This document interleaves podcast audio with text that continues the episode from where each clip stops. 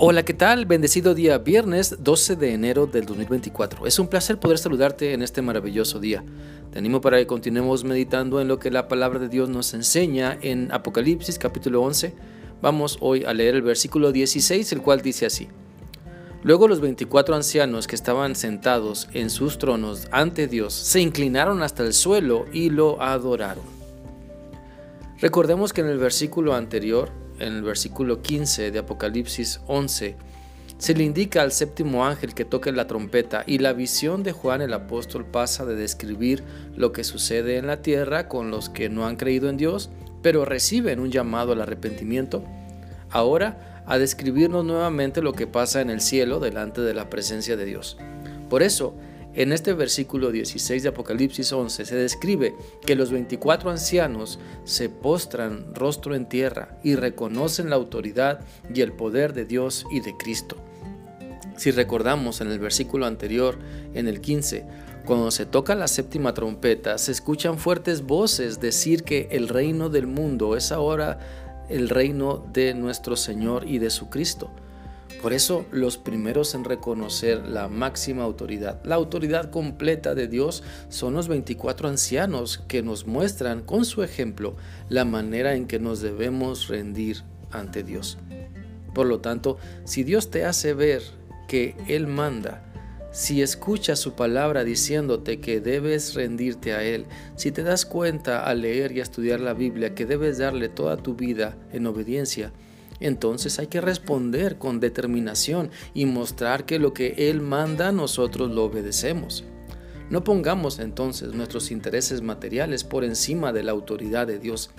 No pongamos nuestro amor por las personas por encima de la autoridad de Dios. No pongamos nuestro estilo de vida, nuestros usos y costumbres por encima de la autoridad de Dios. No pongamos a las personas por encima de la autoridad de Dios. No pongamos nuestros pecados ocultos por encima de la autoridad de Dios. Necesitamos entender que nuestra obediencia total es bien necesaria. No podemos pensar que ya obedecimos a Dios ayer y por eso ahora podemos darnos una oportunidad para pecar. No, ese pensamiento y forma de vida está bien equivocada. Por eso quiero quiero que analicemos juntos que si queremos ver cambios en nuestra vida simplemente hay que obedecer mejor a Dios. Y eso significa obedecerle de manera total. Si quieres que las cosas sean diferentes, tú sé diferente y ponle mucho más esfuerzo a la obediencia que das a Cristo. Cada temporada de la vida es una oportunidad para obedecer a Dios. Cada temporada del año es una oportunidad para rendirse a Cristo. Cada temporada de este mes es una oportunidad que Dios nos da para que nos acerquemos a Él y nos quedemos, nos quedemos para siempre con Él. Demos a Dios nuestra mejor adoración. ¿Sabes? Nuestra completa y total obediencia es nuestra mejor adoración al Señor. Y qué mejor reconocer por nosotros mismos que necesitamos más de Dios.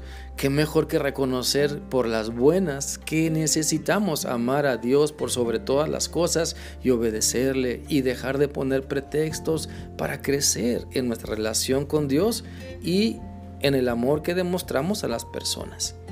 Apliquemos a nuestra vida lo que dice Filipenses 3 del 12 al 14. Este pasaje dice lo siguiente. No quiero decir que ya llegué a la perfección en todo, sino que sigo adelante, estoy tratando de alcanzar esa meta, pues ella es la razón por la cual Jesucristo se apoderó de mí. Hermanos, no considero haber llegado ya a la meta, pero esto sí es lo que hago. Me olvido del pasado y me esfuerzo por alcanzar lo que está adelante. Sigo hacia la meta para ganar el premio celestial que Dios me ofreció cuando me llamó por medio de Cristo. Entonces, que nuestra vida refleje que amamos y seguimos a Cristo, que nuestro carácter dé fe de que Cristo nos está transformando, que nuestro temperamento esté siempre rendido a los pies de Cristo para alabarlo que lo más importante en nuestra mente sea hacer la voluntad de Dios, no solo dentro del templo, sino en cada aspecto de nuestra vida. Cuando caminemos realizando nuestras tareas de todos, de todos los días. Espero que esta reflexión sea útil para ti y que puedas continuar meditando en esa transformación que Dios quiere operar en ti para que te postres y rindas todo a sus pies. Que sigas teniendo un bendecido día y un maravilloso fin de semana. Dios te guarde siempre.